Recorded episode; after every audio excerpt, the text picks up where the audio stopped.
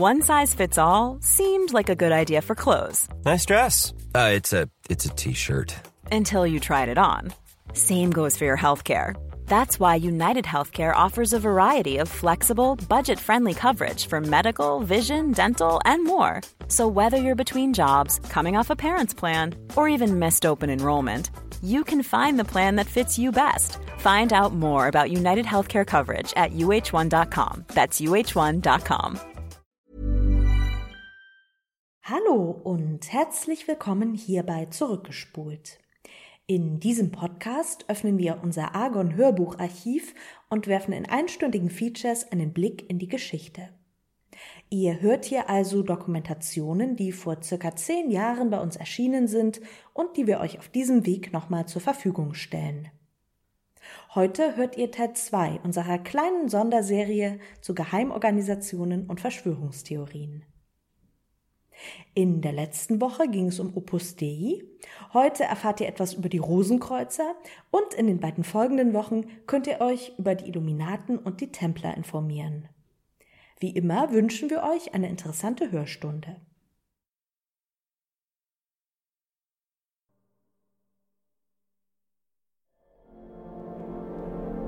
Zwei Dinge darf das Volk niemals erfahren. Was wirklich in der Wurst ist und wer wirklich die Macht hat. König Ludwig XIV.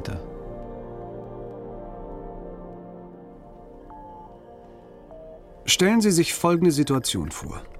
Im Internet erscheint auf einer eher obskuren Seite das Bekenntnis einer unbekannten Gruppe von Menschen, die verkünden, ein ultimatives Mittel gegen den Krebs gefunden zu haben. Zugleich würde sich auch das Problem des Terrorismus lösen lassen, die Klimaerwärmung gestoppt und Deutschland Fußballweltmeister werden können. Natürlich wird eine solche Verheißung niemand glauben wollen. Zu oft hat man Ähnliches schon gehört. Und doch, das Ganze ist bestechend einfach und glaubhaft formuliert. Irgendwie beschleicht sie die Ahnung, dass es diesmal anders sein, dass es diesmal wirklich klappen könnte. Dann folgt ein kleiner Hinweis. Natürlich nur die klügsten und besten Köpfe Europas könnten die Botschaft wirklich verstehen. Diese sollten sich einfach mit einer kurzen Nachricht an die bislang noch unbekannten Verfasser wenden. Man würde die Spreu dann schon vom Weizen trennen. Die Dummen aber, die Unwürdigen, könnten so viel schreiben, wie sie wollen. Sie würden eben einfach nicht zugelassen werden zu jener unerhörten Antwort auf alle Fragen. Oder, wie es das rätselhafte Schreiben formuliert, Es soll wohl unser Geheimnis hätten es auch hunderttausend Menschen von nahem gesehen, von allen Unwissenden in Ewigkeit unberührt, unverstanden, ungesehen und vor ihnen auf immer verborgen bleiben. Stellen Sie sich weiter vor, dass innerhalb von wenigen Wochen keine einzige Internetseite mehr ohne Aufrufe, Appelle, Briefe und Gegenbriefe sein würde, dies als ein regelrechtes Flehen an die rätselhaften Heilsbringer doch auf all die klugen Nachrichten nur ein kleines Lebenszeichen zu geben. Bald erscheinen ganzseitige Zeitungsannoncen, Fernsehmoderatoren ringen nach Erklärungen, Plakatwände rufen zu einer Antwort auf. Die ganze Nation scheint Kopf zu stehen. Doch von den Wundertätern fehlt jede Spur. Sie verschwinden einfach und das Versprechen bleibt uneingelöst, für immer. So absurd Ihnen dieses Szenarium erscheinen mag, es hat sich ganz genau so zugetragen vor exakt 400 Jahren in einem Deutschland ohne Internet und Fernsehshows, aber mit einem Nachhall, der bis ins Heute reicht.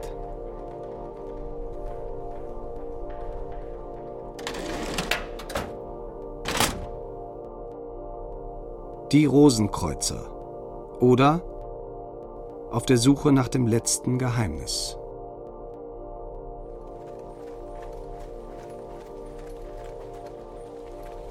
Deutschland vor 400 Jahren, um das Jahr 1600, ist eine seltsam vertraute und zugleich unglaublich fremde Welt. Die Orte tragen dieselben Namen wie heute, doch Berlin ist ein Dorf in der brandenburgischen Steppe. Der Deutsche Reichstag hält endlose Sitzungen im fernen Regensburg ab und der Herrscher des uralten Heiligen Römischen Reiches deutscher Nation, ein Habsburger Kaiser, residiert außerhalb des eigentlichen Reichsgebietes in Prag. Seine Macht reicht kaum über Böhmen hinaus. Deutschland ist ein Flickenteppich aus Hunderten kleiner und kleinster Staaten, schlecht regiert von einer chronisch kranken Verwaltung und überaus hoch verschuldet. Die Menschen sprechen annähernd dieselbe Sprache wie heute, doch schreiben sie in einer merkwürdig verschnörkelten, aus lauter Initialen zusammengesetzten Schrift, in einem absurd umständlichen Stil. Es ist eine Zeit uns bizarr erscheinender Etikette, in der Briefe an den eigenen Ehemann mit den Worten begonnen werden müssen An den hochwohlgeborenen, hochwohllöblichen, respektive freundlich, vielgeliebten, hoch und vielgeehrten, unseren besonders lieben Herren und lieben besondern, insbesonders hochgeneigten und hochgeehrtesten Herren, Herr. Im Alltag hingegen sind die Sitten roh. Auch in den höchsten Kreisen ist lautes Fluchen, Rülpsen, Furzen etwas ganz Gewöhnliches. Deutschland ist weltberühmt wegen seiner unmäßigen Esser und Trinker. Die Franzosen spotten über ihr Nachbarvolk. Ochsen hören auf zu trinken, wenn sie nicht mehr durstig sind. Die Deutschen fangen dann erst an. Als der Landgraf von Hessen einen Mäßigungsverein gründet, stirbt der Präsident der Abstinenzler kurz darauf an Trunksucht. Priester beschweren sich, dass ihre Brautpaare fast durchweg betrunken zur Kirche kommen. Die deutsche Gesellschaft befindet sich in einem gefährlichen Zustand des Verfalls. Zu Beginn des 17. Jahrhunderts verschärft ein zunehmender Klimawandel die Lage. Die sogenannte kleine Eiszeit bringt Schnee bis in den Sommer, klirrend kalte Winter und ständige Missernten mit sich. Die galoppierende Inflation aufgrund ständig steigender Lebensmittelpreise lässt große Teile der Bevölkerung in Armut versinken. Eine Bankenkrise treibt die größten deutschen Finanzinstitute in den Ruin. Das weltberühmte Bankhaus der Fugger muss mit sagenhaften 8 Millionen Gulden Verlust, das sind Milliarden von Euro, Konkurs anmelden. Dies alles verdichtet sich zu einem Klima allgemeiner Angst, wie es bis dahin nie gekannt wurde. Alles wird traurig sein. Alle Elemente werden trauern, alle Menschen auf Erden, die Vögel in den Lüften. Alles, was in der Erde lebt, wird traurig sein angesichts von großem Unglück und zukünftigen Übel. Niemand soll hieran zweifeln. Denn gewiss ist, dass eine große Veränderung über ganz Deutschland ergehen werde. So klagt der unbekannte Verfasser einer zeitgenössischen Flugschrift. Die Menschen spüren, dass sich eine Katastrophe zusammenbraut und suchen verzweifelt nach einem Ausweg.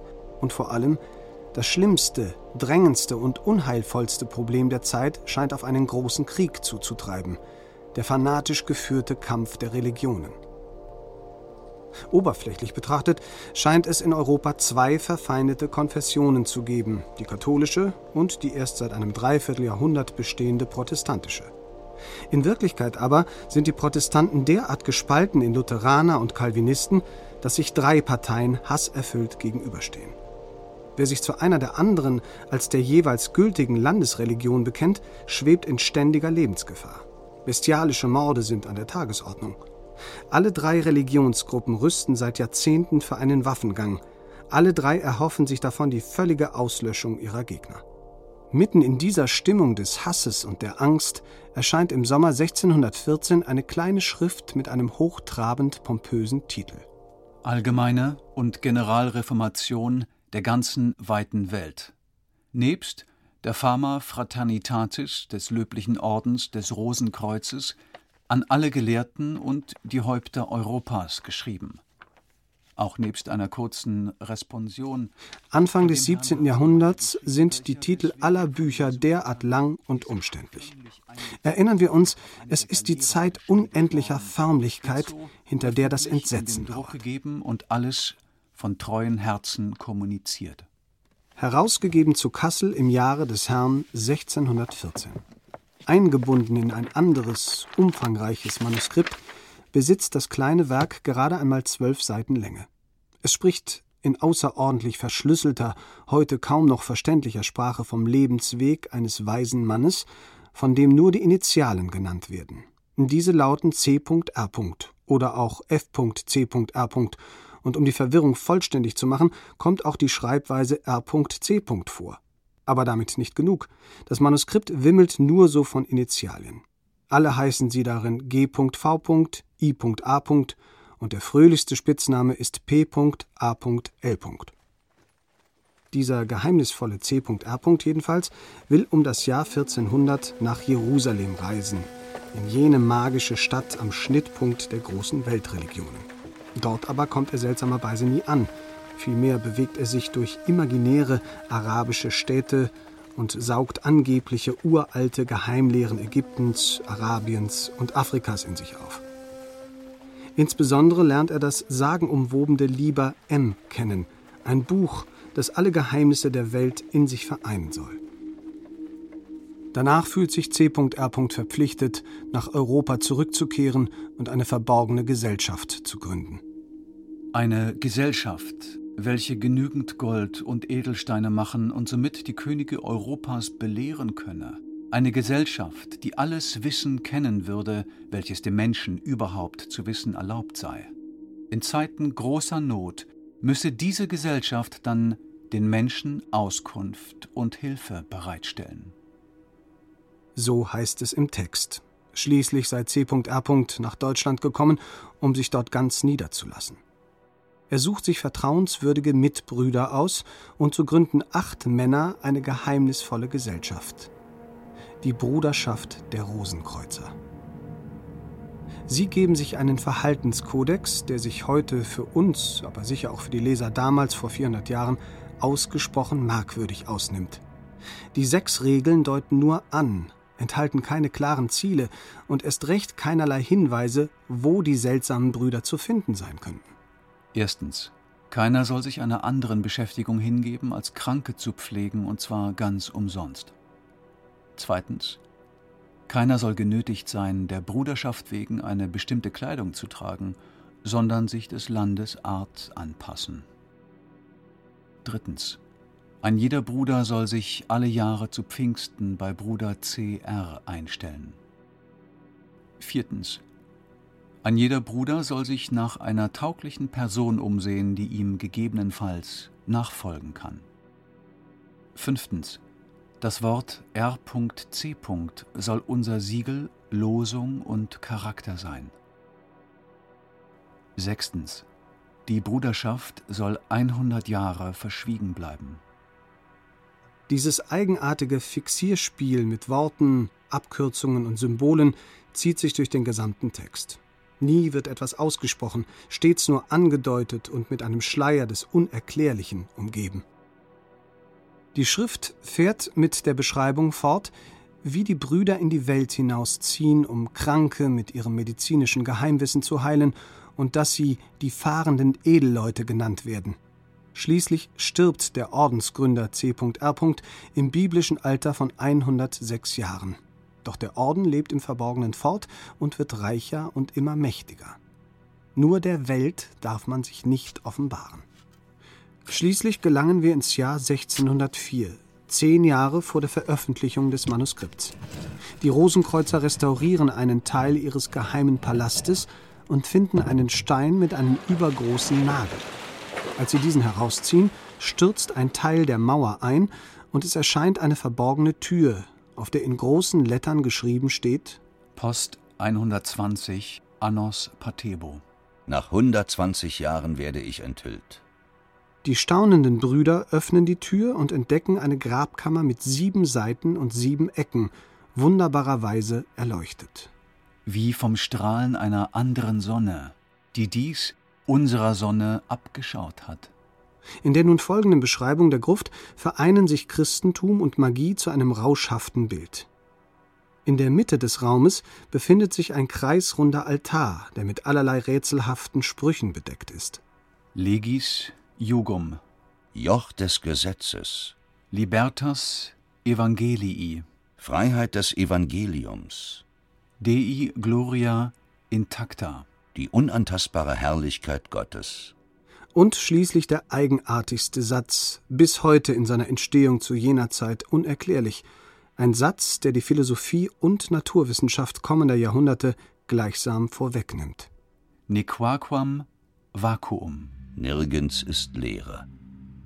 Dort, unter dem Altar, finden die Brüder schließlich den völlig unversehrten Leichnam ihres Gründers, des mythischen C.A., der in seiner Hand ein kleines Büchlein hält. Und dieses Buch, lieber T genannt, ist es nun, welches den Schlüssel zur Enthüllung aller vergangenen, gegenwärtigen und zukünftigen Geschehnisse der Menschheit in sich berge. Außerdem enthalte das Buch auch noch so nebensächliche Kleinigkeiten wie das Rezept, Gold herzustellen, alle Krankheiten zu heilen und den Stein der Weisen zu finden. Kurzum, das Liberté könnte ein echter Bestseller werden, wenn. Ja, wenn da nicht eigentlich die Verpflichtung zum Schweigen den Orden binden würde. Doch aufgrund der angespannten Weltlage sehen sich die Rosenkreuzer in der Lage, den Schleier, der bisher die Bruderschaft tarnte, wenigstens teilweise zu lüften und erhoffen sich Reaktionen von Seiten der ehrlichen Leser. Alles Weitere würde in späteren Schriften erklärt werden. Sub umbra alarum tuarum Jehova. Mit diesen Worten schließt das Manuskript. Der lateinische Spruch ist ein Zitat aus dem 57. Psalm des Alten Testaments, ein Zitat voll dunkler Anspielungen auf die Schrecken der Gegenwart. Unter dem Schatten deiner Flügel, Jehova, habe ich Zuflucht, bis dass das Unglück vorübergehe. Ich rufe zu Gott, dem Allerhöchsten, zu Gott, der meines Jammers ein Ende macht. Gott sendet seine Güte und Treue. Ich liege mit meiner Seele unter den Löwen. Die Menschenkinder sind Flammen. Ihre Zähne sind Spieße und Pfeile und ihre Zungen scharfe Schwerter. Die Reaktionen auf diesen kurzen Text sind zuerst in Deutschland und gleich darauf in ganz Europa ungeheuer. Innerhalb von wenigen Monaten erscheinen mehr als 400 Drucke, Kampfschriften und Bittbriefe an die unbekannte Gesellschaft. Die einen begrüßen die Endzeitstimmung des Schreibens und den Aufruf zur christlichen Neubesinnung, die anderen vermuten die Darstellung einer verborgenen Wissenschaft, sehen in den Rosenkreuzern die Vertreter der echten Alchemie und erhoffen sich von ihnen das lang gesuchte Geheimnis der Goldherstellung. Allerlei falsche Propheten treten auf und behaupten Brüder oder gar Oberste der Rosenkreuzer zu sein, doch diese verschwinden so schnell, wie sie gekommen sind. Praktisch niemand aber bezweifelt die Existenz der rätselhaften Bruderschaft, von der in der bisherigen Geschichte nie zuvor die Rede war. Gerade die Unfassbarkeit des Geheimordens der Rosenkreuzer erscheint den klügsten Köpfen der Zeit als Beweis seiner Echtheit. Denn dass sie ihren Namen wechseln und verbergen, dass sie ihr Alter verschleiern, dass sie nach eigenem Bekenntnis daherkommen, ohne sich kenntlich zu machen, das alles erlaubt keinem logisch denkenden Menschen zu verneinen, dass sie in Natura existieren. Wie aber kann es sein, dass eine derart verwirrende, absichtlich in Symbolen gehaltene und kaum verständliche Schrift eine solche Reaktion auslöst. Weil sie eine Sehnsucht trifft, die die gesamte Gesellschaft umtreibt.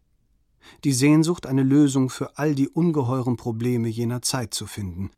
Die Kriegsangst, die Hungersnöte und religiösen Wirren. Eine Lösung, die aus einer Zwischenwelt der Magie und Zauberei und nicht von den verachteten Politikern, Kriegsherren oder Pfaffen kommt sozusagen die Sehnsucht nach einer Harry Potter-Schöpfung, doch in der Wirklichkeit und nicht als Fiktion. Wissenschaftler, Fürsten, Philosophen, sie alle suchen nach Zugängen zu jener magischen Erlösung. Im Wesentlichen haben sie dafür zu Beginn des 17. Jahrhunderts drei verschiedene Methoden entwickelt. Es sind Methoden, in denen sich zunehmende wissenschaftliche Erkenntnisse über das Wesen der Natur und uralte Rituale miteinander vermischen. Erstens die Alchemie. Schon die Herkunft des Wortes liegt im Verborgenen. Der gängigsten Erklärung nach soll es vom griechischen Chymia stammen, selbst eine Ableitung des ägyptischen Wortes Kemet. Kemet oder auch Kemi, ägyptisch für das Dunkle oder das Schwarze. Von den Griechen also die schwarze Kunst der Ägypter genannt, gelangt das Wort Chemia im Laufe der Zeit zu den Arabern. Diese setzen ihren bestimmten Artikel Al davor, und im Mittelalter entdecken die Europäer diese angeblich arabische Geheimlehre als Alchemia wieder. Die Alchemie widmet sich der Umwandlung unedler Metalle und Stoffe in edle. Es geht vor allem um die Verwandlung niederer Materie in die höchste, das Gold. Dafür existiert ein bis zum Exzess unentwirrbares Gemisch unterschiedlichster Anweisungen und Erfahrungen, die den praktischen Prozess immer unverständlicher werden lässt. Wirkliches Goldmachen wird immer wieder behauptet, ist aber bis heute nicht nachgewiesen. Faszinierend ist, dass bei Ägyptern, Griechen, aber ebenso bei den indianischen Naturvölkern das Gold immer auch als Symbol des höchsten Sonnengottes gilt, die Herstellung von Gold also die Annäherung an das Göttliche bedeutet. Wichtig für den Prozess der Verwandlung ist vor allen Dingen der sogenannte Stein der Weisen. Arabisch El-Ixir, Deutsch das Elixier. Dieser Stein der Weisen soll die Verwandlung sämtlicher Metalle in Gold möglich machen und zugleich als Universalmedizin alle Krankheiten heilen, ja sogar unsterblich machen. Im Zeitalter der Rosenkreuzer gilt die Suche nach dem Stein der Weisen als edelste Beschäftigung von Philosophie und Wissenschaft. Eine besondere Form der Alchemie betrachtet den gesamten Prozess aber nur als ein Symbol für die zunehmende Veredelung und Verbesserung des Menschen selbst.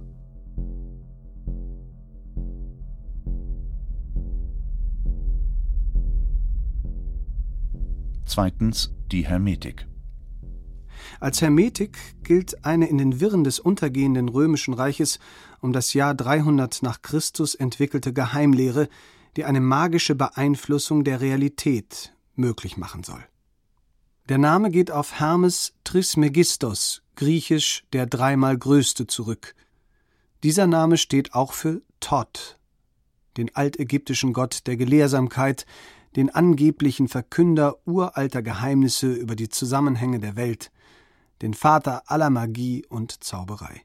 Hermes, in der griechischen Mythologie der Schutzgott des Verkehrs, der Reisenden, der Kaufleute und der Hirten, andererseits auch der Gott der Diebe und der Magie. Als Götterbote verkündet er die Beschlüsse des Zeus und führt die Seelen der Verstorbenen in die Unterwelt. Dieser vielseitige Gott kann sich zudem schneller als das Licht bewegen, ist verantwortlich für die Träume der Menschen und steht an der Schwelle zwischen unserem Dasein und der Welt der Zauberei.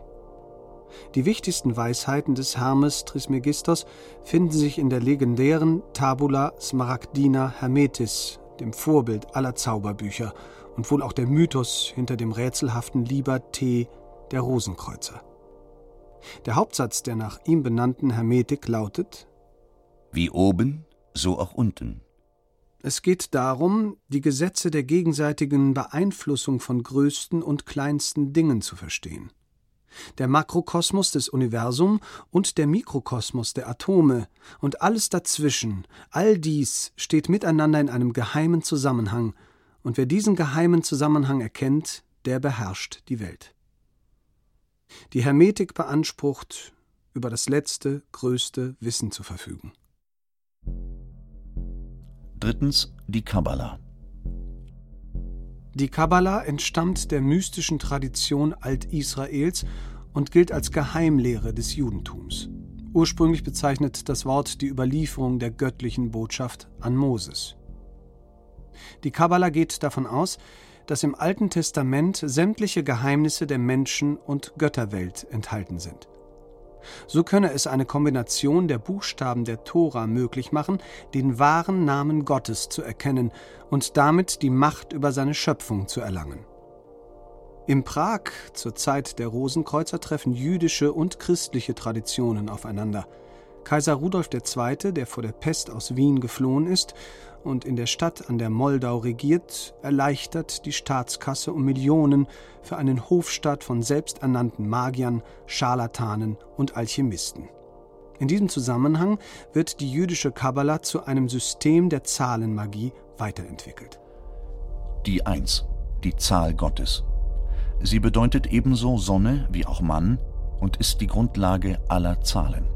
Die Zwei zerstört die göttliche Eins steht für den Teufel, den Mond und für die Frau. Die drei versöhnt die Gegensätze der vorhergehenden Zahlen und ist das Symbol für die göttliche Dreifaltigkeit. Auch heute sind zahlreiche Popstars von der Suche nach dem wahren Namen Gottes fasziniert. David Beckham und Madonna, Britney Spears, Paul Newman, Kira Knightley und Paris Hilton, sie alle bekennen sich lautstark zur Suche nach den 72 Namen Gottes im Kabbalah Center einer Art Pop-Version der uralten jüdischen Tradition. Wie am Hof des von der Magie besessenen Kaisers zu Prag werden dabei auch in unseren Tagen allerlei Traditionen miteinander gemischt, durchgeschüttelt und neu dargereicht. Oder wie es ein berühmter Rabbiner aus Los Angeles ausdrückt: Wenn tiefe geistliche Wahrheiten in einen Mixer getan und als seichter Aufwasch serviert werden, schadet das einer großen Tradition und ist nicht besser als Quacksalberei. Quacksalberei oder tiefe Wahrheit. Die Welt um 1600 jedenfalls ist bereit für die Texte der Rosenkreuzer. Die Gelehrten jener Zeit sind an verwirrende Texte, an die Sprache der Symbole und Chiffren gewöhnt. Sie verkehren miteinander in Andeutungen und Metaphern und vermuten, dass der jeweils andere mehr weiß, als er zuzugeben bereit ist. Selbst die größten Geister des 17. Jahrhunderts, deren Namen wir heute als Leuchten der Wissenschaft kennen und verehren, sind in Wahrheit fasziniert von den Möglichkeiten uralter magischer Geheimlehren. Paracelsus, der Begründer der modernen Medizin, ist Zeit seines Lebens auf der Suche nach dem Stein der Weisen. Sir Isaac Newton betrachtet seine physikalischen Forschungen nur als Nebenprodukt der Jagd nach dem wahren Namen Gottes und Akademiegründer Leibniz richtet sich im Keller eine Alchemistenküche ein. Daher ist niemand verunsichert durch die rätselhafte Sprache der Rosenkreuzer Schrift. Im Gegenteil, sie trifft den Nerv der Zeit aufs Beste. Denn die drei Zweige der sogenannten okkulten oder verborgenen Wissenschaften scheinen sich im Manuskript der rätselhaften Rosenkreuzer endlich miteinander zu vereinen. Die Bruderschaft bezieht sich zweifellos auf die Tradition der Ägypter und Araber operiert mit der Zahlenmystik der Kabbala und fügt dem Ganzen noch ein weiteres, äußerst zeitgemäßes Element hinzu. Die Rosenkreuzer nämlich verstehen sich eindeutig als christliche Reformer und bieten so einen in der europäischen abendländischen Tradition stehenden Weg zum Geheimwissen früherer Zivilisationen an. Kurz gefasst lässt sich sagen, dass die Rosenkreuzer den Bruderstreit der Christen durch eine Überbetonung des Spirituellen, des Geistigen auflösen wollen. Ihnen geht es um eine Art christlichen Buddhismus, dessen Grundgedanke die innere Entwicklung des Menschen statt äußerer Aggressivität ist. Deshalb ist die Begeisterung so groß, deshalb die Erwartung derart aufgeheizt, als endlich ein Jahr nach der ersten Schrift ein zweiter, anonymer Text der Rosenkreuzer erscheint. Doch statt ein Rätsel zu lösen, häuft dieses Manuskript nur noch neue Mysterien an.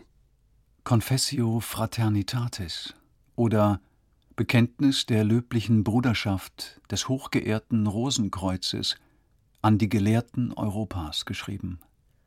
Confessio, lateinisch Geständnis, Bekenntnis, abgeleitet vom lateinischen Wort confiteor, gestehen, eingestehen, sich offenbaren und zu erkennen geben.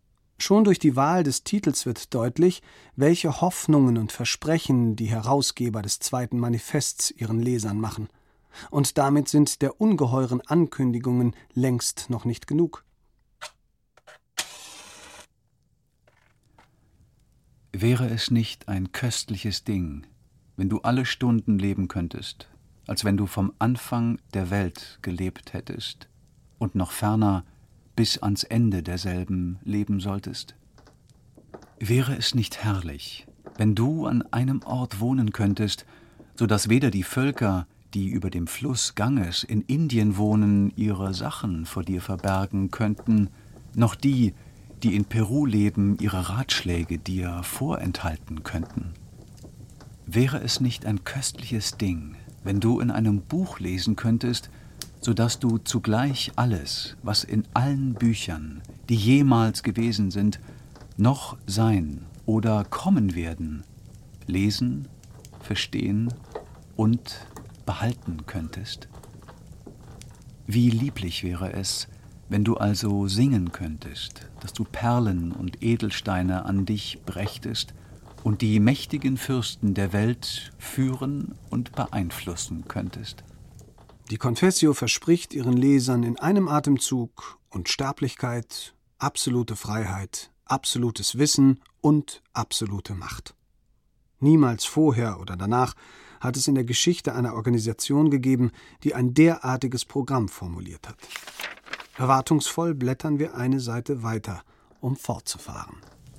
Hier hast du, günstiger Leser, 37 Ursachen unseres Vorhabens dargestellt, die du nach Belieben heraussuchen und miteinander vergleichen kannst und auch bedenken magst, ob sie wichtig genug sind, dich zu bewegen und auf unsere Seite zu bringen.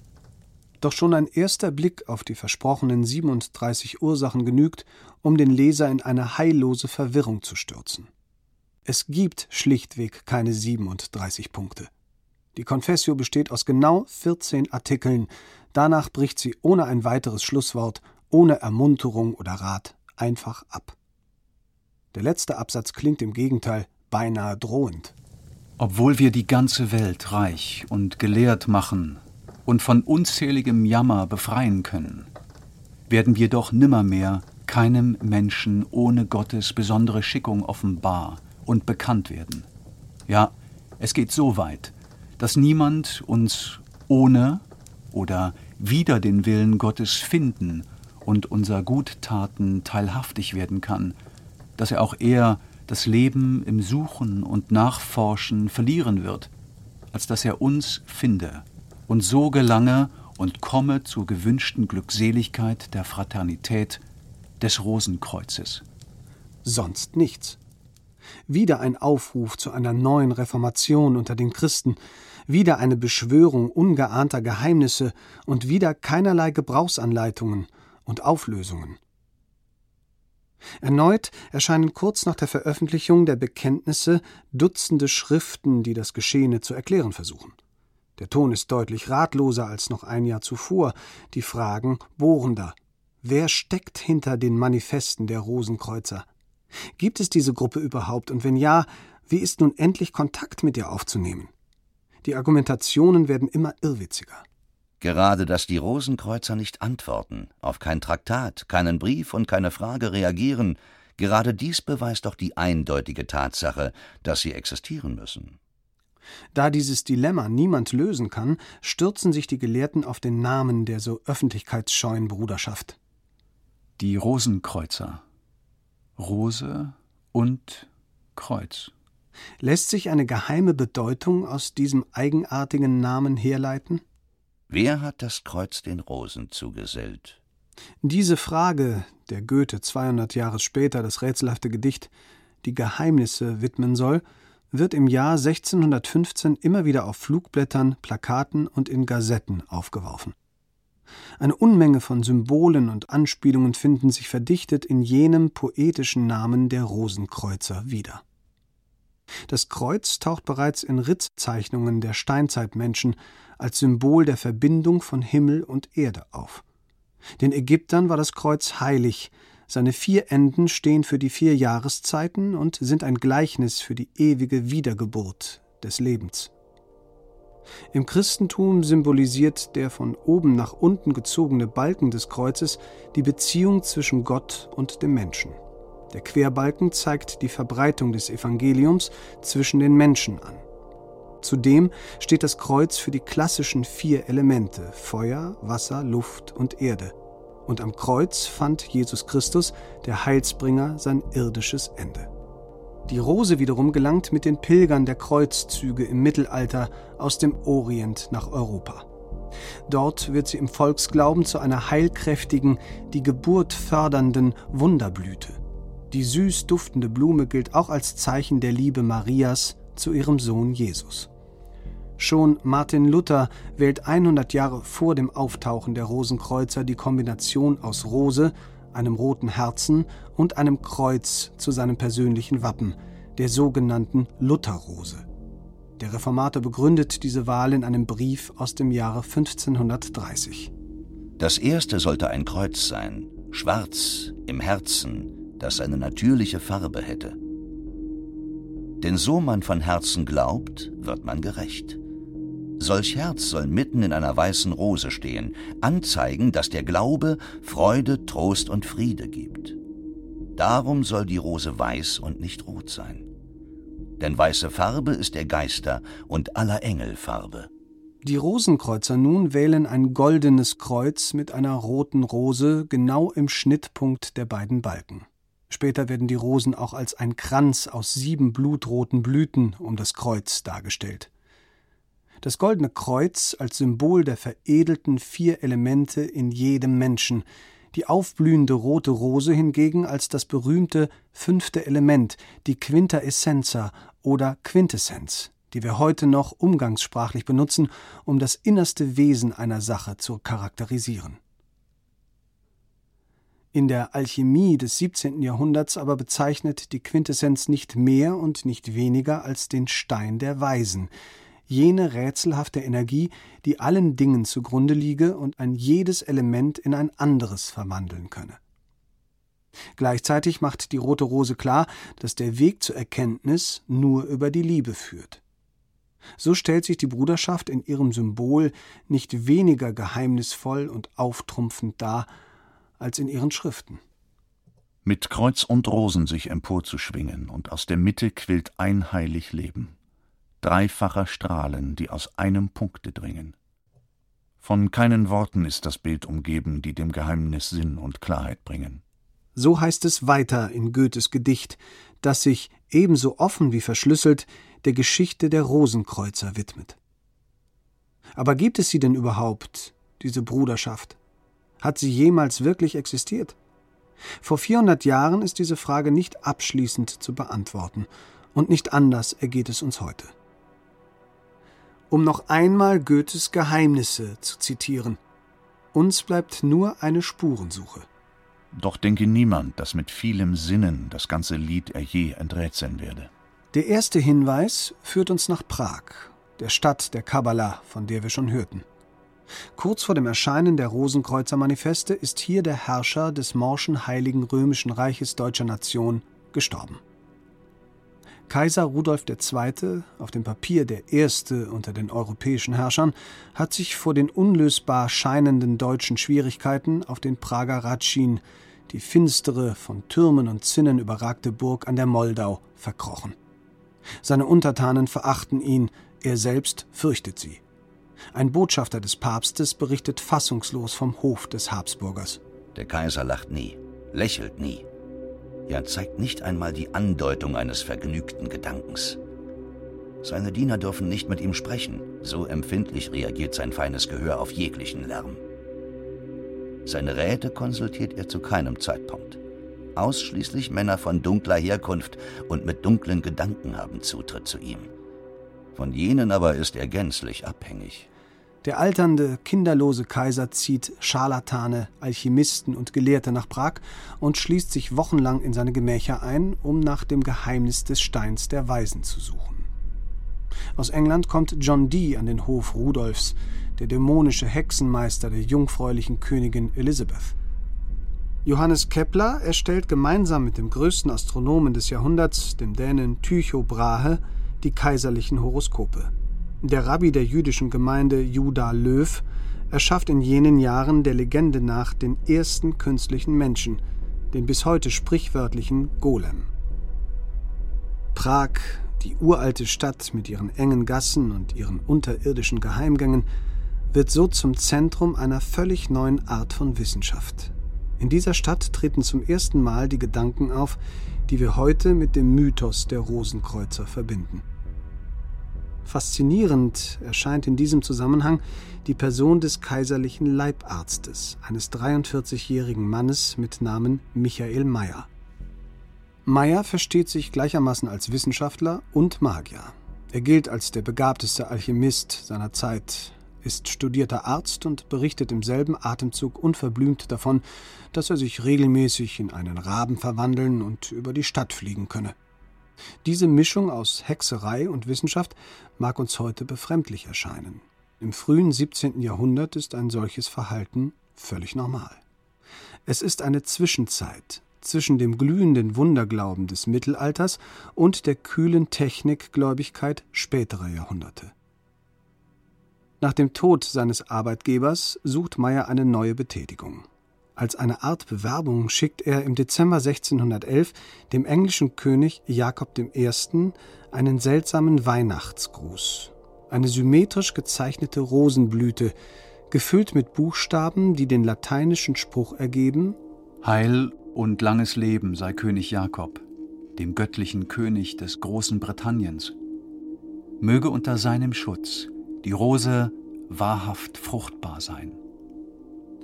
Wie andere berühmte Alchemisten nach ihm wird Meyer immer wieder behaupten, bereits Jahre vor der Veröffentlichung der Manifeste die Rosenkreuzer Texte als Handschriften gelesen zu haben. Wie ebenfalls alle anderen leugnet Meyer zugleich immer wieder hartnäckig, selbst zur Bruderschaft zu gehören oder zu wissen, wer eigentlich dahinter stecken könne. Am 14. Februar 1613 nimmt Meyer als Ehrengast in der Whitehall Chapel zu London an der Traumhochzeit des Jahrhunderts teil. Prinzessin Elizabeth, die einzige Tochter des englischen Königs, gilt als eine der höchstgestellten Bräute Europas und hatte sowohl dem französischen wie auch dem spanischen Thronfolger ihre Hand ausgeschlagen. Nun heiratet sie den gerade mal 17-jährigen deutschen Kurfürsten Friedrich. Der Jüngling ist kein Erbe prächtiger Könige, sondern ein deutscher Provinzfürst aus der Pfalz. Im Stand weit unter der Prinzessin, jedoch schlank und gut gewachsen, mit einem angenehm männlichen Gesicht und besonders schönen Augen, erobert er nicht nur das Herz Elizabeths, sondern von ganz London. Ein kluger Beobachter der Hochzeit schreibt über ihn ein ironisches Schicksal hat dem deutschen Kurfürsten keine Laster, aber alle jene Tugenden beschert, die für einen regierenden Fürsten am wertlosesten sind. Er ist weder körperlich noch geistig eine starke Natur, und seine vornehme Erziehung hat wohl das wenige an Charakter, das ihm gegeben war, restlos zerweicht. Als das junge Brautpaar aus London in die pfälzische Residenz nach Heidelberg zurückkehrt, erwartet sie eine im wahrsten Sinne des Wortes zauberhafte Überraschung. Neben dem Schloss der Residenz nimmt ein ganz und gar einzigartiger Garten Gestalt an, der sogenannte Hortus Palatinus. Sein Erbauer, Salomon de Caus, gilt bis heute als größter Magier aller Zeiten unter den Schöpfern von Gärten, Wunderkammern und Wasserspielen. Der Leitspruch von de Caus steht in seltsamer Übereinstimmung mit den Lehren der Rosenkreuzer. Der Garten ist ein Apparat zur Beherrschung des Universums. Der Hortus Palatinus imitiert den Makrokosmos. Salomon de Caus geht davon aus, dass man durch die Form der Gärten die Gestirne beeinflussen kann, denn es gibt Zeichen, die durch ihre Konfiguration die Harmonie des Universums nachahmen, die sich zueinander beugen, einander betrachten und sich umarmen. Nach der Theorie dieses Zaubergartens kann es keine andere Beziehung zwischen uns Menschen und den göttlichen Wesen geben als durch Siegel, Figuren, Gestalten und Zeremonien. Aus demselben Grund sprechen die Gottheiten zu uns durch Träume und Rätsel. Umberto Eco beschreibt in seinem Foucault'schen Pendel die Magie der Kausschen Schöpfung. Der ganze Garten des Salomon de Caus ist lesbar wie ein Buch oder ein Zauberspruch was im Übrigen dasselbe ist. Sie könnten, wenn Sie ihn verstünden, die Worte, die dieser Garten sagt, leise aussprechen und wären damit in der Lage, durch jedes von ihnen eine der zahllosen Kräfte zu lenken, die in der sublunaren Welt tätig sind. In diesem Gartenreich mit seinen versteckten Grotten, seinen durch singende Maschinen betriebenen Fontänen, mit den Spiegelgalerien und immer wieder ineinander verschachtelten Labyrinthen finden nun die tagelangen Feierlichkeiten der sensationellen Fürstenhochzeit statt. Die Gästeliste liest sich wie ein Who is Who der Alchemistenszene Europas des 17. Jahrhunderts. Hexenkünstler, Magier und Zaubermeister sind aus allen Himmelsrichtungen angereist. De Caus präsentiert seinem Fürsten und seiner königlichen Braut eine opulente Feier. Zugleich wird hier im Sommer 1613 eine Art Vollversammlung der okkulten Elite Europas abgehalten. Dies alles in einem Garten, der voller Anspielungen auf die Geheimnisse der Alchemie, auf die Mysterien der alten Ägypter und auf die Zahlenmagie der Kabbala steckt. Nur ein Jahr später erscheint das erste Manifest der Rosenkreuzer. Und dann wird die Hochzeit des Königs zur wichtigsten Metapher im dritten und letzten Buch der Rosenkreuzer-Legende. Heut, heut, heut ist des Königs Hochzeit. Bist du hierzu geboren, von Gott zu Freud erkoren, magst auf den Berg gehen, darauf drei Tempel stehen, da selbst die Geschicht besehen. 1616 Genau drei Jahre nach der Heidelberger Hochzeit und zwei Jahre nach dem Druck der Fama Fraternitatis erscheint die Hymische Hochzeit des Christian Rosenkreuz, ein Buch voll neuer Rätsel und Metaphern. Auf den ersten Blick löst sich immerhin scheinbar das Problem der Initialen C.R. Ist doch die Rede vom alten Christian Rosenkreuz, der seine Lenden mit einem roten Band umgürtet und vier Rosen an seinen Hut steckt, um sich in den Garten des königlichen Schlosses zu begeben. Die chymische Hochzeit ist anders als die beiden Vorgängerschriften kein Sachtext, sondern ein fantastischer, in alchemistischen Bildern geschriebener Roman.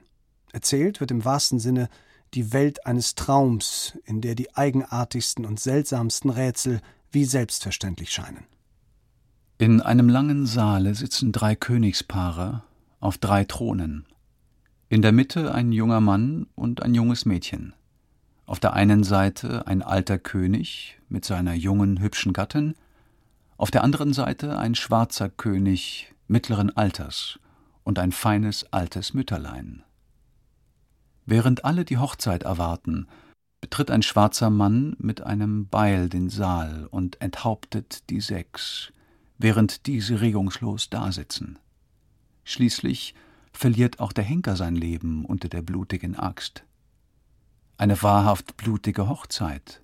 Doch erfährt Christian Rosenkreuz zu seinem Troste, dass solcher Tod noch manche lebendig machen solle. Sieben Särge werden daraufhin nachts übers Meer zu einer viereckigen Insel gebracht, auf der sich hoch und drohend der magische, immer wieder auftauchende Turm Olympi erhebt. Hier in diesem Turm finden jetzt all die verschiedenen Phasen des alchemistischen Prozesses statt, denen die Körper der enthaupteten Königspaare unterworfen werden. In Solutio und Sublimatio werden die aufgelösten Körper der Königspaare volatisiert, vergeistigt und die Essenz in einer goldenen Kugel aufgefangen. Aus dieser Solificatio ergibt sich ein schönes, großes, schneeweißes Ei, das schließlich in einen kupfernen Brutofen gelegt wird. Aus dem Ei schlüpft ein Vogel, der sich nacheinander von einem Drachen in einen Schwan, einen Pelikan und schließlich in einen Phönix verwandelt. Aus seiner Asche wird neues Leben erwachsen. Christian Rosenkreuz gehört zu den wenigen, die aus der Asche zwei engelschöne Kindlein modellieren, die durch das Blut des Phönix genährt schnell zu Jüngling und Jungfrau heranwachsen. Am Ende ersteht ein Königspaar wieder auf, das durch seine gestorbenen Vorgänger dreimal neu beseelt wurde. Mit dieser verdreifachten, tief verwurzelten Lebenskraft kann das Paar nun Hochzeit feiern. Die mythologischen, magischen, philosophischen und alchemistischen Anspielungen des fantastischen Romans sind wahre Legion. Ein Alchemist, der kurz nach dem Erscheinen 1617 versucht, den Sinn des Textes zu entschlüsseln, fasst die Empfindungen der Zeitgenossen zusammen. Die chymische Hochzeit verbirgt sich in solchen figürlichen, verblümten und verdeckten Worten, dass unter hunderttausend Gelehrten kaum einer gefunden werden wird, der etwas Nützliches und Heilsames daraus fassen könnte. Die Welt der Alchemie mit ihren Transmutationen und Sublimationen, die Hermetik mit ihren Entsprechungen und Allegorien, die Kabbala und deren Suche nach göttlichen Namen und schließlich die Zaubergärten des Salomon de Caus, sie alle finden sich in der chymischen Hochzeit wieder. Es geht um die Wiederherstellung einer verloren gegangenen Harmonie, eine Harmonie zwischen Kosmos und Erde, Menschheit und Natur, Religion und Wissenschaft. Nach der Auffassung der Rosenkreuzer-Schriften ist diese Harmonie als einziges in der Lage, die Menschen an der Schwelle zur Neuzeit vor einer Katastrophe zu retten. Denn da der Weltkörper ein ganzer Körper ist, dessen Teile die Körper aller Lebewesen sind, und da, je vollkommener und edler der Weltkörper als der Körper der einzelnen Wesen ist, wäre es absurd anzunehmen, dass, wenn jedes unvollkommene Körperchen und Weltteilchen Leben besitzt und eine Seele hat, die ganze Welt als vollkommenster und edelster Körper weder lebe noch eine Seele habe. Doch während sich die Gelehrten um die tiefere Bedeutung der einzelnen Kommata in der chymischen Hochzeit streiten, während kein weiteres Wort mehr von den Rosenkreuzern zu vernehmen ist, schaffen der junge, hübsche Kurfürst Friedrich von der Pfalz und seine ehrgeizige englische Gattin Tatsachen. Die beiden treiben fast im Alleingang die Welt den entscheidenden Schritt auf den Abgrund zu, von dem aus es kein Zurück mehr gibt. Eine zeitgenössische Flugschrift wehklagt: O Ehrgeiz, du verfluchte Sucht, hier sieht man dein vergiftet Frucht. Friedrich V., Herrscher der Pfalz, edelster der sieben Kurfürsten des Reiches, nimmt 1618 die nach einem Umsturz frei gewordene Königskrone von Böhmen an und zieht als kalvinistischer Herrscher ins Prag der katholischen Habsburger ein. Diese Veränderung der Machtbalance in Europa gibt den Anstoß zum Dreißigjährigen Krieg. Spanien, Frankreich, Holland, England mit ihren Kolonialreichen, der Papst in Rom, Schweden, Dänemark, Polen und sogar Russland, sie alle werden in dem ursprünglich deutschen Religionskonflikt Partei ergreifen, Geld und Waffen schicken und zusammen mit ihren deutschen Verbündeten dafür sorgen, dass der furchtbare Krieg 30 Jahre lang wüten kann. Der Dreißigjährige Krieg endet erst 1648, nachdem Deutschland ein Drittel seiner Bevölkerung verloren hat, all seine Städte geplündert und die Dörfer entvölkert sind. Die Rosenkreuzer, die doch in der Stunde größter Not der bedrängten Menschheit beistehen sollten, haben sich nicht mehr zu Wort gemeldet. Stattdessen setzt sich bei den enttäuschten Gelehrten mehr und mehr die Meinung durch, dass die so umworbene und herbeigesehnte Bruderschaft eben doch nicht existiere, sondern nur dem Kopf eines einzigen Mannes entsprungen sei. Etwa seit Beginn des Krieges im Jahre 1618 gibt es dafür auch einen Verdächtigen. Johann Valentin Andreae, geboren 1586, einflussreicher protestantischer Theologe und führender Angehöriger des württembergischen Bürgertums, lebt bis 1654 als Hofprediger und Konsistorialrat in Stuttgart ein lutherischer Pastor und braver Familienvater als Verfasser der Zauberschriften des Rosenkreuzerordens? Andrea ist immerhin einer der berühmtesten Schriftsteller seiner Zeit. Kurz nach Beginn des Großen Krieges im Jahr 1619 veröffentlicht er seinen überaus erfolgreichen Roman Christianopolis, der von einer utopischen Insel Christenstadt handelt und zugleich viel von der Sprache und den Metaphern der Rosenkreuzerschriften enthält. Einmal auf diese Spur gebracht, findet sich in seiner von ihm selbst für streng vertraulich erklärten Autobiografie das Geständnis, dass er selbst die chymische Hochzeit, die letzte der drei Rosenkreuzer Schriften, bereits 1603 verfasst habe. Wieso dieser Text erst so viel später veröffentlicht wird, was es mit den anderen beiden Schriften auf sich habe und wie Andrea mit seinen damals 17 Jahren ein solch umfassendes allegorisches Rätsel überhaupt habe verfassen können, diese Fragen bleiben unbeantwortet. Andrea beteuert sein ganzes weiteres Leben, dass er zwar vielleicht die chymische Hochzeit, nicht aber die Manifeste verfasst habe. Er tobt und schreibt immer wieder neue Rechtfertigungen, in denen er die Rosenkreuzer allesamt als Hochstapler verdammt. Schließlich wird alles noch seltsamer. Ja, so räumte Andrea plötzlich ein, vielleicht habe er doch mit der Sache zu tun, aber das Ganze sei doch wirklich nichts anderes als ein Lusus, ein Ludibrium, kurzum nur ein Studentenspaß oder überhaupt ein Scherz gewesen. Doch so sehr die Gelehrten von den unklaren und nebulösen Andeutungen der Rosenkreuzer Schriften begeistert sind, so sehr ignorieren sie jetzt die klaren Worte ihres angeblichen Verfassers. Das Geständnis, dass die ganze schöne Geschichte von R.C. und C.R. und Christian Rosenkreuz auf einem Schwindel beruhen könnte, wird schlichtweg nicht wahrgenommen. Kurz vor seinem Tode kehrt Andrea dann zu jenem Versteckspiel zurück, mit dem alles begann. Wenn du mich ausforschen willst, wirst du Vergebliches unternehmen. Wenn du Vermutungen aufstellst, wirst du dich täuschen. Wenn du argwöhnst, wirst du unklug handeln. Hältst du dies aber mir vor, so suchst du mich zu verkleinern. 1649 erscheinen diese Worte Andreas, der wie in der chymischen Hochzeit des Christian Rosenkreuz auf ein Rätsel immer nur mit einem neuen Geheimnis antwortet. Wenige Jahre später stirbt Johann Valentin Andrä hochgeehrt in Stuttgart. Bis heute weiß niemand mit letzter Sicherheit zu sagen, ob dieser fromme schwäbische Pastor tatsächlich der Verfasser der Rosenkreuzer Schriften gewesen ist. Die Wirkung der drei Texte aber hat sich längst verselbstständigt.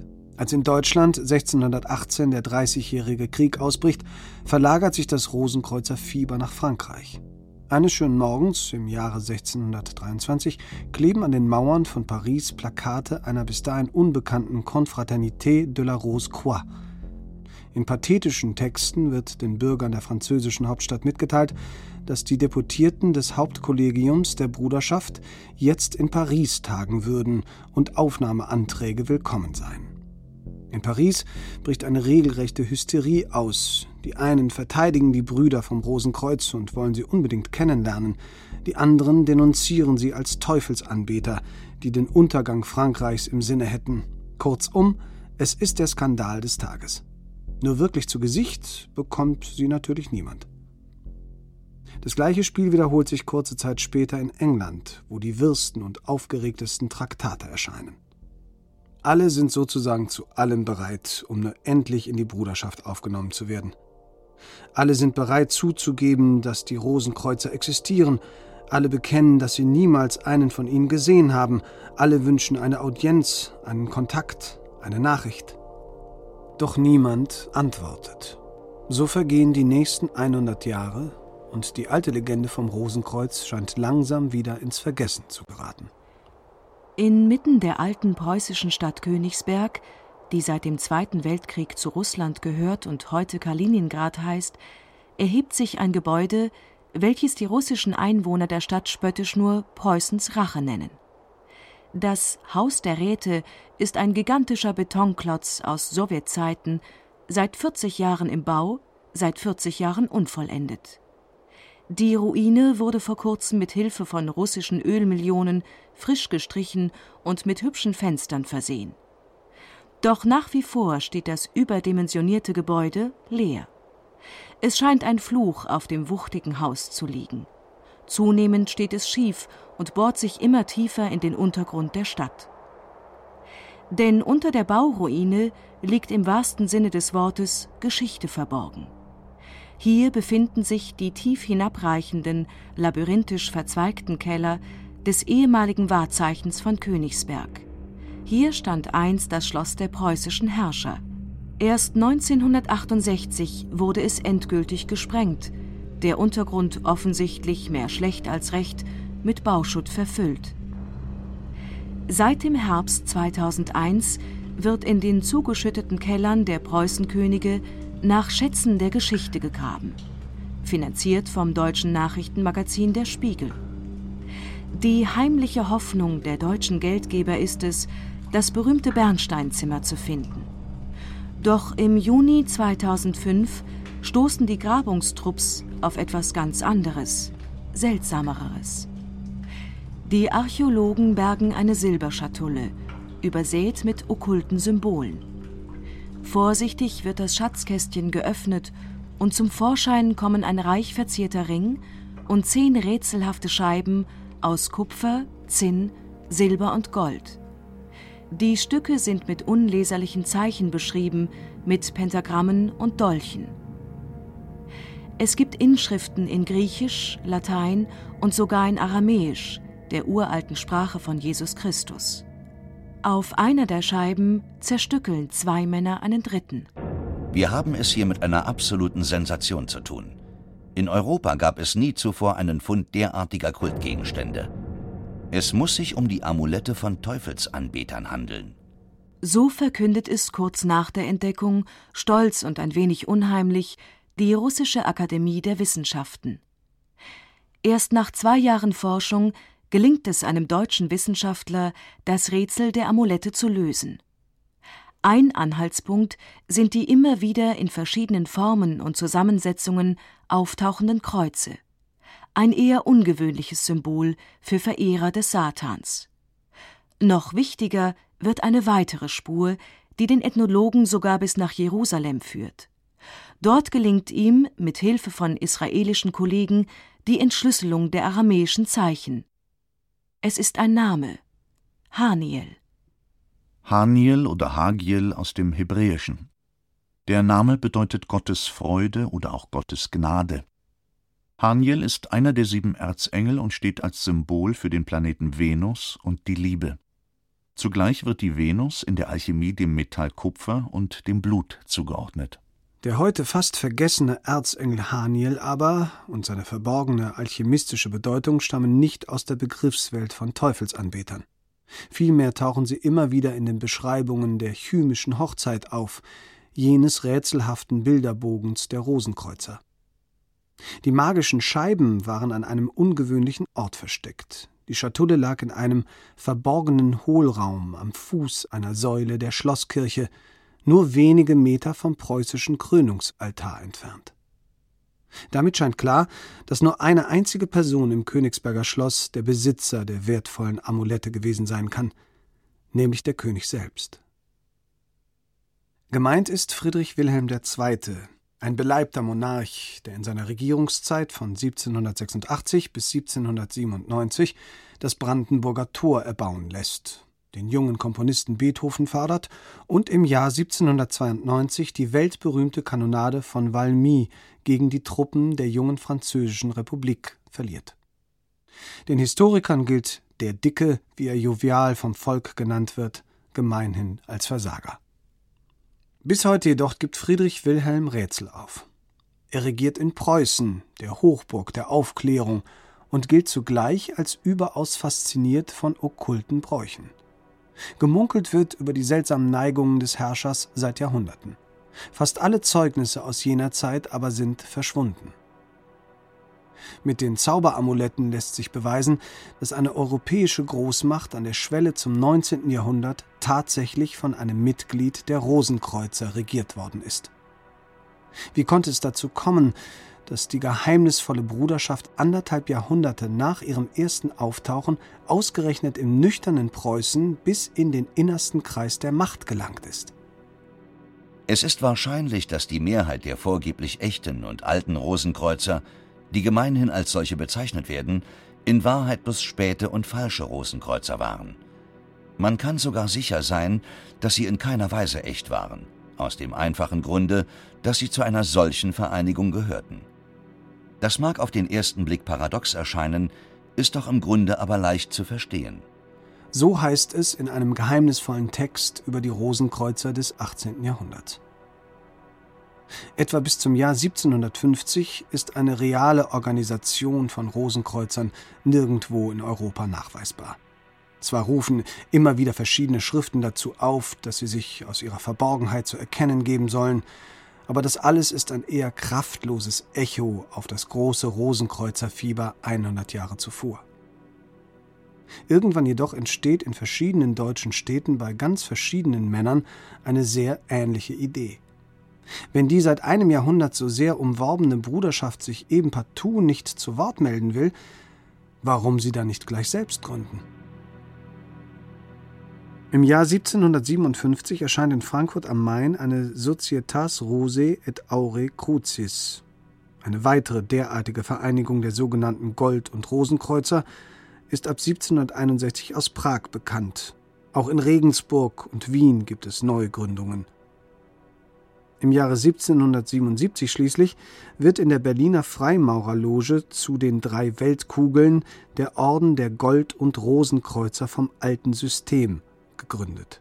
Die Urheber des neuen Ordens erfinden eine äußerst fantastische Gründungslegende, die ihre Bruderschaft auf einen Schlag zum ältesten Geheimbund der Menschheit überhaupt werden lässt. Urvater unseres Ordens ist Adam, der als erster Mensch auch der erste Rosenkreuzer war. Seine Lehre ging auf die Ägypter über, von denen Moses das Geheimwissen erlernte und einen verborgenen Stand von Naturpriestern erschuf, welche den Orden seit 4000 Jahren bis heute führen. In Wirklichkeit aber geht es dem Orden um reale politische Macht und nicht um angeblich uraltes Geheimwissen.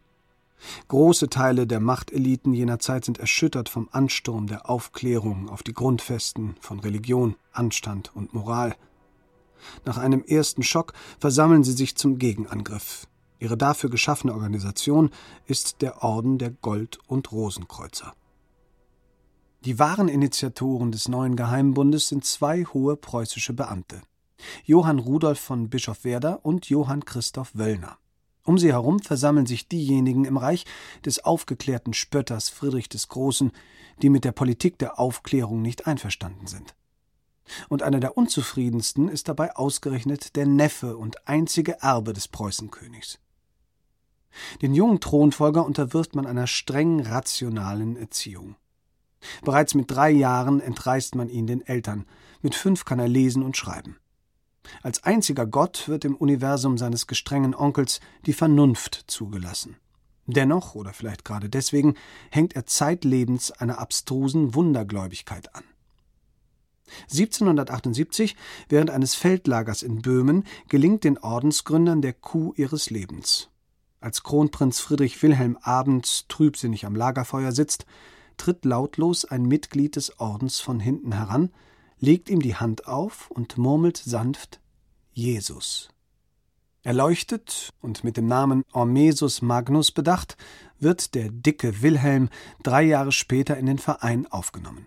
Schnell steigt er bis zum fünften Grad der Hierarchie auf. Dieser besteht darin, die philosophische Sonne zu kennen und Wunderkuren zu tun. Die Stunde der Gold- und Rosenkreuzer schlägt, als Friedrich der Große stirbt und sein Nachfolger 1786 den preußischen Thron besteigt. Nun beginnt ein jahrelanges Ränkespiel, in dessen Verlauf die Rosenkreuzer nach und nach alle leitenden Stellungen im preußischen Staat erobern und eine strenge Politik der Gegenaufklärung einleiten. Die massive Bekämpfung des anderen wichtigen Geheimbundes dieser Zeit, der politisch ganz links stehenden Illuminaten, ist dabei eine der Hauptaufgaben der neuen Machthaber. Der König wird mit Gaukeleien und Geistererscheinungen unterhalten und dazu gebracht, den beiden Hauptverschwörern die einflussreichsten Positionen im Staat anzuvertrauen. Bischof Werder steigt zum Generaladjutanten des Königs auf, sein Freund Wöllner übernimmt das Amt des preußischen Kultusministers.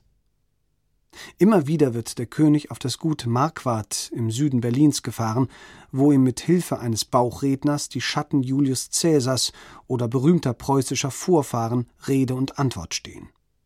Theodor Fontane beschreibt die spiritistischen Abende Friedrich Wilhelms II. In seinen Wanderungen durch die Mark Brandenburg. Man begab sich nach der Grotte, einem dunklen Steinbau, der im Parke nach dem rosenkreuzerischen Ritual in einem mit Akazien bepflanzten Hügel angelegt worden war. Der Eingang, niedrig und kaum mannsbreit, verbarg sich im Gebüsch. Das Innere der Grotte war mit blauem Lasurstein mosaikartig ausgelegt und von der Decke herab hing ein Kronenleuchter. In diese blaue Grotte, deren Licht- und Farbeneffekt ein wunderbarer gewesen sein soll, trat man ein. Der König nahm Platz. Alsbald wurden Stimmen laut, leiser Gesang wie von Harfentönen begleitet. Dann stellte der König Fragen, und die Geister antworteten.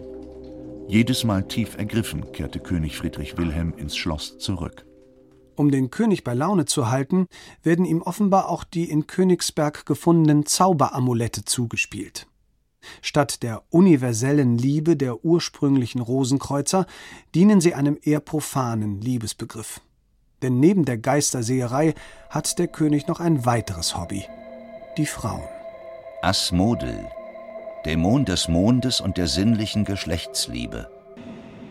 In dicken Lettern steht der Name des Dämonen der Wollust auf der sogenannten Medici-Medaille, einem der zehn gefundenen Amulette. Es zeigt eine Venusfigur mit Vogelkopf und soll vom Preußenkönig als magisch-astrologisches Aphrodisiakum benutzt worden sein. Nötig könnte es der beleibte Monarch durchaus haben. Mit seiner Frau zeugt er sechs Kinder, zwei offizielle Nebenfrauen und eine bei ihrem ersten Kennenlernen gerade mal 13-jährige Trompetertochter schenken ihm weitere fünf Nachkommen. Seine einflussreichen Ratgeber beginnen indessen im Namen des Königs einen schlecht vorbereiteten Krieg gegen die junge französische Republik, der in einem jahrelangen Desaster endet. Preußens alter Glanz verwelkt. Der König wird müde und zunehmend krank. Kurz vor seinem Tode versteckt er die unnütz gewordenen Liebesamulette in der Nähe des Krönungsaltars seiner Vorfahren. Während des langen Todeskampfes, bei dem der König stundenlang um Luft ringt, sitzt am herrschaftlichen Bett ein okkulter Freund, Johann Rudolf von Bischof Werder, Organisator von Bauchrednern und Liebesamuletten, der mächtigste unter den Rosenkreuzern des 18. Jahrhunderts. Aus den Suchenden nach Erkenntnis sind machtgierige Höflinge geworden, die mit ihrem königlichen Beschützer gemeinsam untergehen.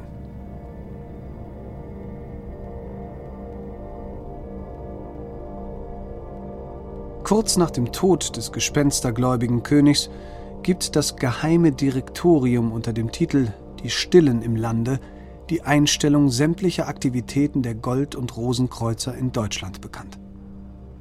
Die Folgen der Französischen Revolution fegen über Königshäuser und uralte Grenzen hinweg. Napoleons Stern steigt auf in schwindelerregende Höhen, um dann umso tiefer zu fallen. Von der Welt der frühen Neuzeit, in der die ersten Schriften der Rosenkreuzer entstanden sind, hat fast nichts mehr überdauert. Und doch scheint die Faszination für den Namen, die Idee und das Geheimnis des Rosenkreuzertums nicht zu erlöschen. Im Gegenteil. Ab der Mitte des 19. Jahrhunderts bilden sich in allen europäischen Ländern Dutzende neue Rosenkreuzerzirkel. Jede dieser Gesellschaften beruft sich auf das Original und kreiert sich eine eigene, meist bis zu den alten Ägyptern reichende Abstammungslinie. Der Name Rosenkreuzer ist nicht geschützt und somit frei für jede Neugründung. Eisenbahnen und Dampfmaschinen verändern das Antlitz Europas. Die Städte wachsen zu Metropolen heran und riesige Fabriken produzieren Waren aller Art. Doch in den feinen Clubs der Londoner Gesellschaft treffen sich die führenden Männer des Landes in verschwiegenen Hinterzimmern, um die Ritualmagie des Hermetic Orders of the Golden Dawn zu praktizieren. In Paris versammeln sich Richter, Anwälte und Minister zu spiritistischen Sitzungen des Ordre Cabalistique de la Rose-Croix. Stahlbarone und monokelbewehrte preußische Offiziere scharen sich in Berlin um den mysteriösen Geheimbund des Ordo Templi Orientis, der sich als Erbe von Tempelrittern und Rosenkreuzern gleichermaßen betrachtet. Die Wahrheit kennt keine Grenzen. Sie ist ewig und allgegenwärtig. Die Lehre der alten Mysterienschulen wurde von den Rosenkreuzern verwahrt und der Nachwelt als wertvolles Gut übermittelt. Der alte mystische Orden vom Rosenkreuz, kurz Amorg, ist eine der ältesten Vereinigungen zum Wohle der Menschheit. Als Studierender des Ordens nehmen sie teil an den Unterweisungen, die ihnen das Wissen und den Sinn unseres Daseins enthüllen. Etwa 400 verschiedene Gruppen, Verbindungen und Geheimzirkel berufen sich heute weltweit auf den Namen der deutschen Rosenkreuzer. Neben dem Marxismus hat wohl keine einzige Erfindung der langen deutschen Geistesgeschichte eine derart weitläufige und ungebrochen populäre Verbreitung erfahren. Es wäre zugegebenermaßen ein einzigartiger Erfolg für einen Studentenscherz, der zudem noch 400 Jahre alt ist. Vielleicht ist es ein Teil der Wahrheit, dass es eine Wahrheit über die Rosenkreuzer nicht gibt. Vielleicht ist das Ganze nur ein mögliches Wort für etwas viel Größeres, für die Suche nach dem Geheimnis. Denn ohne Geheimnis kann der Mensch in der Welt der Moderne wohl nicht überleben. Daher scheint es auch kein Wunder zu sein, dass die Rosenkreuzer an der Schwelle zu unserer heutigen, zur entzauberten Welt zum ersten Mal auftauchen.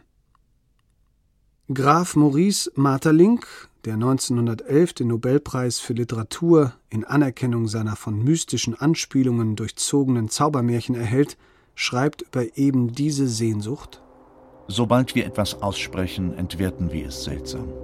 Wir glauben, in die Tiefe der Abgründe hinabgetaucht zu sein, und wenn wir wieder an die Oberfläche kommen, gleicht der Wassertropfen an unseren bleichen Fingern nicht mehr dem Meere, dem er entstammt. Wir wähnen, eine Schatzgrube wunderbarer Schätze entdeckt zu haben, und wenn wir wieder ans Tageslicht kommen, haben wir nur falsche Steine und Glasscherben mitgebracht. Und trotzdem schimmert der Schatz im Finstern unverändert.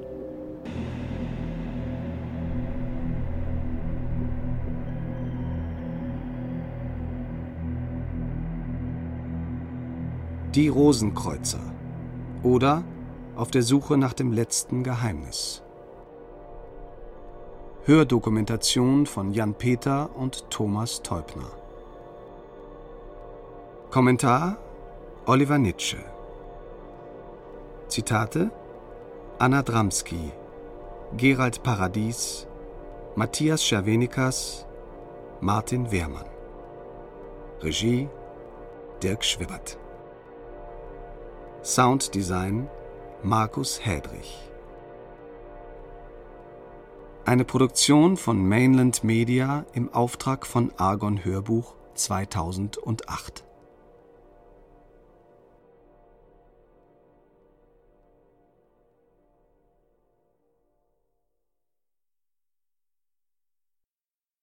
In der nächsten Woche erfahrt ihr hier etwas über die Illuminaten. Wenn ihr mögt, gebt uns doch eine Bewertung bei iTunes und Co. Wir würden uns sehr freuen. Wir sind auch total gespannt, wie euch der Podcast gefällt.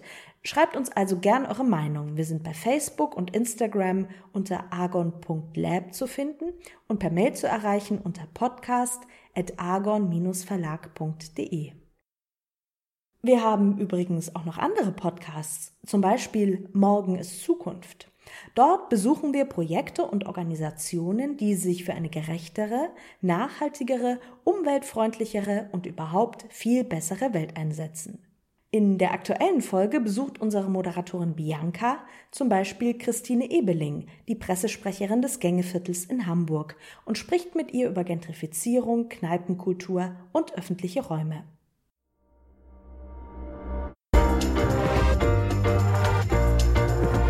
Morgen ist Zukunft. Ein Podcast des Argon Verlags. Ich suche seit Stunden nach Fußspuren von euch. Hätt sie auch gefunden, hätt mich niemand verscheut. Mein Blick zeigt nach unten, doch ich stolper erneut. Man kommt um die Runden, aber nur wenn man läuft. Wir laufen hier rum und überall macht sich ein neues Paradies vom neuen Paradies irgendwie entdeckt. Wir sind jetzt gerade während der Zeit diesen zehn Schritten an so zwei Bars vorbeigelaufen, wo Bänke aus Fahrrädern gebaut wurden und eine Liebe zum Detail, die einfach super selten ist in der Welt.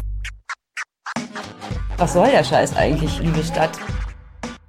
Christine, ich, ich bin so voll mit Sachen und bin so auch äh, begeistert und irgendwie habe Lust im Sommer hier äh, Weinschorle und Steak zu essen. Oder Steak? Steak wirst du weniger finden. Mist, Mist, Mist. Das alles findet ihr unter podcast.argon-verlag.de oder aber in der Podcast-App eurer Wahl. Na dann, macht's gut und bis zur nächsten Woche.